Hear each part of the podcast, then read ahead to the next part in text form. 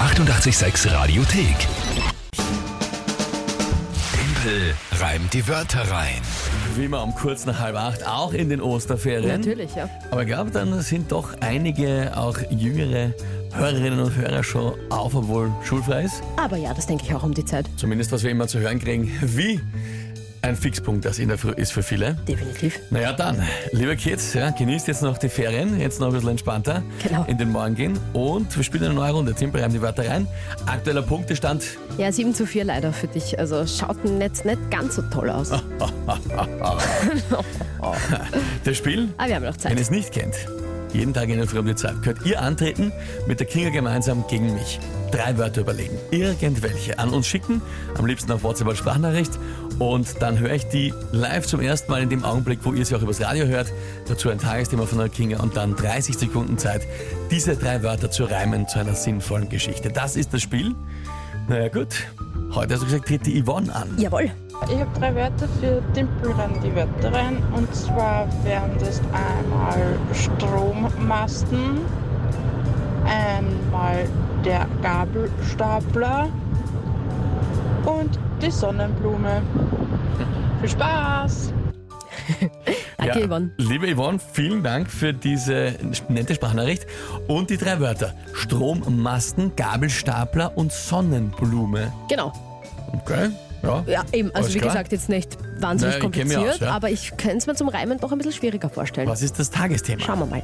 Sagt dir der Sternekoch äh, Wolfgang Puck etwas? Sternekoch, sind die nicht schon so heiß? Alter. Okay, abgesehen davon, äh, nein, sagt mir nichts.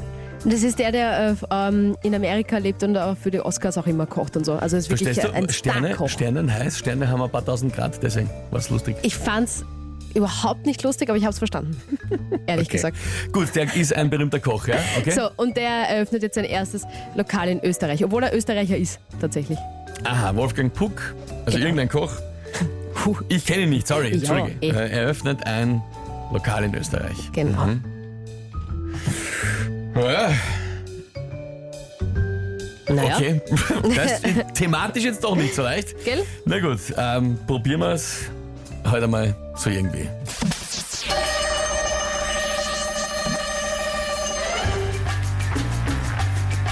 Der Mann ist ein Sternekoch und sicher kein Wappler.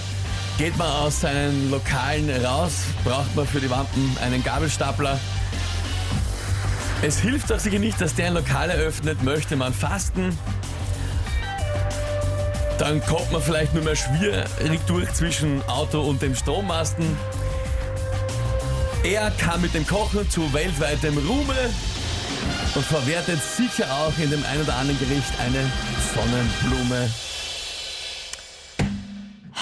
Langweilig. Das heißt langweilig. Ich Ja, finde dass du es schon wieder Oh. geschafft hast. mit der Wampen und dem Gabelstapel eigentlich war ganz witzig. Ohne große Bemühungen.